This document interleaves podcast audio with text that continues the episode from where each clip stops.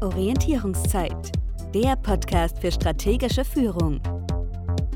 Erfahren Sie, wie auch Sie durch strategisches Denken und Handeln als Führungskraft noch erfolgreicher werden und Führung leichter gelingt. Und hier ist Ihr Gastgeber, der Führungsstratege Jürgen Wulff. Herzlich willkommen zur Orientierungszeit. Neben mir sitzt Michael Schubart. Michael Schubart ist Unternehmer und Besitzer einer Intensivfahrschule. Hallo Michael, herzlich willkommen. Hallo Jürgen, vielen Dank für die Einladung. Ich habe dich eingeladen, weil du ein Unternehmer mit Botschaft bist. Da würde ich gerne gleich drauf kommen. Aber damit wir dich etwas kennenlernen, würde ich gerne mal wissen, wie wird man eigentlich Fahrlehrer? Wie kommt man da drauf? Hast du verschiedene Sachen ausprobiert? Wolltest du das immer schon werden? Wie ging das dann? Fahrlehrer war sehr, sehr früh mein absoluter Traumberuf. Ich habe äh, auf den Fahrlehrer hingearbeitet schon als, als junger Kerl, kurz nach dem Führerschein, habe ich mich stark ausprobiert. Ich habe mir Gedanken gemacht, was zu mir passen könnte und bin zu dem Punkt gekommen, dass mich Menschen interessieren und ich gerne mit Menschen arbeiten würde. Und äh, so kam das zu meinem Ziel, Fahrlehrer zu werden. Vorher habe ich andere Sachen ausprobiert. Ich habe äh, mir Gedanken gemacht, ob ich im Freien arbeiten möchte, ob ich in einer Firma arbeiten möchte, ob ich tagsüber oder nachts arbeiten möchte. Alles. Ich habe äh, sehr, sehr viel ausprobiert, um äh, letztendlich dann Fahrlehrer zu werden. Und was ist dabei für dich so wichtig? Was ist das Kriterium, was Fahrlehrer so attraktiv macht? Mein Kriterium war der Mensch, den Mensch äh, zu seinem Ziel zu bringen, für den Kunden den Traum vom Führerschein zu erfüllen und für mich, als mein eigenes Ziel war es, unterwegs zu sein, frei zu sein. Warst du da erst angestellt oder hast du gleich die Selbstständigkeit gewagt? Ich habe als angestellter Fahrlehrer begonnen und war auch insgesamt um die acht Jahre angestellt. Warum wird man dann selbstständig? Was ist daran nochmal besser als angestellt zu sein? Auch da war das große Problem der Freiheitsdrang. Mhm. Oder was heißt Problem? Eigentlich ist es ja gar kein Problem. Aber mein Freiheitsdrang kam mir da in die Quere und ich, ich wollte mein eigenes machen. Und jetzt habt ihr mehrere Niederlassungen. Du bist wo zu finden? Der Hauptsitz ist in Geislingen an der Steige. Das ist zwischen Stuttgart und Ulm. Und warum mehrere Niederlassungen? Hätte nicht eine Fahrschule gereicht? Also vom wirtschaftlichen Aspekt her wäre eine Fahrschule natürlich das Allerbeste. Allerdings ist es bei uns so, dass wir am, am Albaufstieg positioniert sind und da natürlich die, die Gegend sehr ländlich ist. Also ihr kommt zum Kunden und nicht die Kunden zu euch. Richtig. Haben ja noch keinen Führerschein. Nun hast du ja Mitarbeiter und du führst auch Kunden. Das hast du ja gerade schon gesagt. Wer ist denn schwieriger, Mitarbeiter oder Kunden? Definitiv äh, die Kundschaft. Woran liegt das? Sind die so anspruchsvoll? Ich glaube tatsächlich, dass es daran liegt, äh, dass das Ziel oftmals unbekannt ist und dass eben auch mehrere Positionen uns in unser Tagwerk reinarbeiten. Das sind unter anderem eben die Eltern oftmals, die dann vielleicht meinen Weg glauben, besser zu kennen als ich. Das heißt, du führst nicht nur die direkten Fahrschüler, sondern es ist auch noch Elternführung. Auf jeden Fall, ja, auf jeden Fall. Wir machen Führerscheine jeden Tag und die meisten von unserer Kundschaft machen das eben einmal im Leben und in der heutigen Zeit ist man sehr kritisch. Es kostet eine Menge Geld und ja, insofern ist es natürlich auch verständlich, dass die Eltern da stark involviert sind. Jeder Kunde, der bei uns eine Fahrerlaubnis machen möchte, muss mit mir ein Beratungsgespräch machen und müssen klingt so streng, wir setzen uns zusammen, wir haben eine Beratungslounge, wir trinken gemeinsam Kaffee und wir gehen den gesamten Weg vom jetzigen Stand bis zum Führerschein miteinander theoretisch durch. Das ist also auch so ein Arbeiten vom Ziel aus und Orientierung geben über die einzelnen Stationen auf diesem Weg. Auf jeden Fall, ja. Es sind viele Stationen und die müssen bekannt sein. In der Mitarbeiterführung, was ist dir dort wichtig? Was ist dein Erfolgsrezept für gute Mitarbeiterführung? Mitarbeiterführung ist es mir vor allem wichtig, dass man gerne zur Arbeit geht, dass es Spaß macht und dass man zufrieden auf Arbeit ist. Was machst du, um das bei deinen Mitarbeitern zu erreichen?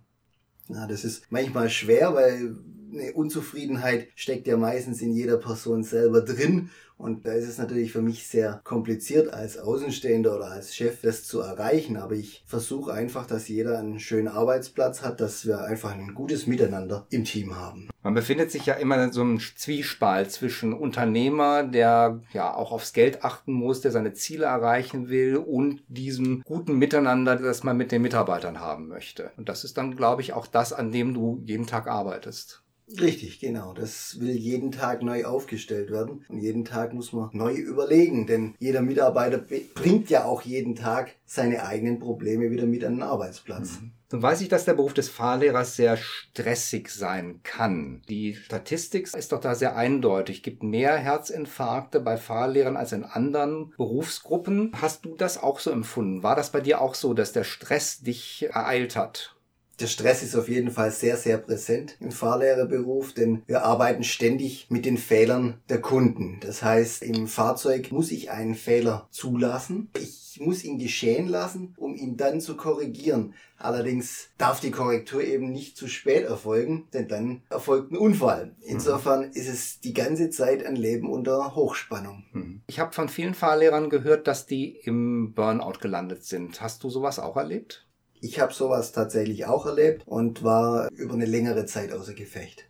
Hat sich das so eingeschlichen? Ist das etwas gewesen, was von heute auf morgen kam? Wie war das bei dir? Ja, es hat sich langsam eingeschlichen. Ich habe vor vielen Jahren gemerkt, dass irgendwas bei mir nicht stimmt, dass ich nicht mehr so produktiv bin, wie ich mir das eigentlich wünschen würde, dass ich morgens aufgestanden bin, nicht wirklich aus dem Bett gekommen, obwohl ich eigentlich ausreichend geschlafen habe. Da habe ich dann schon sehr schnell gemerkt, dass irgendwas nicht mehr mit mir stimmt. Es gibt also schon typische Warnsignale, wie dieses morgens schon müde sein, nicht richtig aus dem Bett kommen, vielleicht nicht die Motivation zu haben, die man früher gehabt hat. Gibt es noch andere Warnsignale?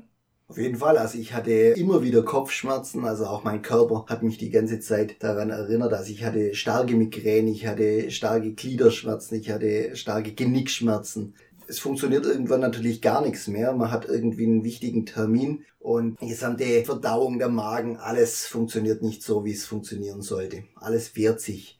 Ich hatte die ganze Zeit Magenschmerzen und bin dann irgendwann zu meinem Hausarzt gegangen und er hat mich dann befragt, wieso mein Leben aussieht und woran es eben liegen könnte, dass ich so starke Bauch- und Magenschmerzen habe. Da sind wir relativ schnell zum Ergebnis gekommen, dass es sich um einen Burnout handeln muss. Wie kommt man da wieder raus? Das ist doch sicherlich ein langwieriger Prozess.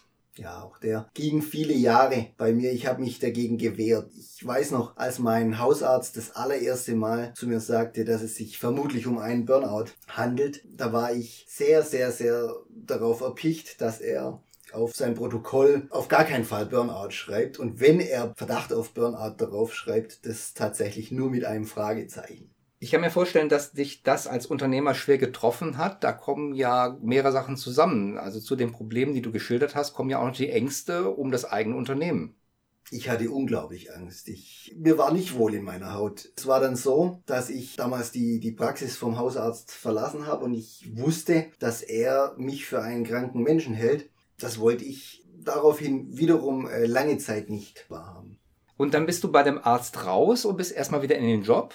Richtig. Ich bin dann sofort wieder zurück in den Job und wollte mein Tagwerk verbringen. Und dann gab es eine sehr, sehr schwierige familiäre Situation in meinem Leben. Und da wurde mir dann bewusst, es geht so nicht mehr weiter. Mhm. Ich muss definitiv was ändern. Ich brauche mehr Zeit für mich und ich muss mich um mich selber kümmern. Bist du dann wieder zum Arzt oder hast du dir das selber verordnet? Ich habe mir das dann selbst verordnet und für mich, der zu diesem Zeitpunkt eigentlich komplett auf Urlaub verzichtet hat, ich wollte mir dann zwei Wochen Urlaub gönnen. Hui. Ja, diese zwei Wochen habe ich dann tatsächlich verlängert auf zwei Monate. Und dann bist du wieder zurück. Dann bin ich wieder zurück in meinen Job und habe mich eigentlich regeneriert gefühlt, was ich aber sehr, sehr schnell bemerkt habe, dass das eben nicht der Fall war. Und wann bist du dann nochmal richtig rausgegangen? Ich glaube, du warst nochmal richtig raus. Ich war dann richtig raus. Ich musste wieder geschubst werden. Wie lange ist es denn dann geworden? Es wurden dann tatsächlich so fast anderthalb Jahre.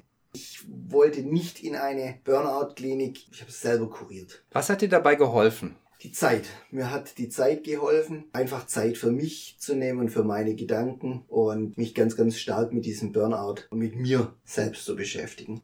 Und das ist jetzt auch, glaube ich, deine Botschaft. Du möchtest anderen Unternehmern, die auch so viel arbeiten und die vielleicht Burnout gefährdet sind oder sich am Rand eines Burnouts befinden oder sogar im Burnout schon sind, sagen, was sie tun können, um zu verhindern, dass sie hineingeraten oder was sie tun können, um dort wieder herauszukommen. Richtig, das ist meine Botschaft, mit der ich jetzt unterwegs bin. Äh, mir sind die Leute wichtig, die Angst davor haben, in einen Burnout zu rutschen. Wenn man direkt im Burnout drin ist, dann hat man kein Ohr mehr für Michael Schubert, aber davor. Das heißt, du arbeitest derzeit an einem solchen Programm, was Unternehmern helfen wird, gar nicht erst in den Burnout zu kommen. Genau, ich arbeite jetzt gerade an einer Burnout-Prävention und damit möchte ich dann in der zweiten Jahreshälfte 2020 aktiv werden. Aber gleichzeitig gibt es von dir auch schon einen Vortrag zu dem Thema.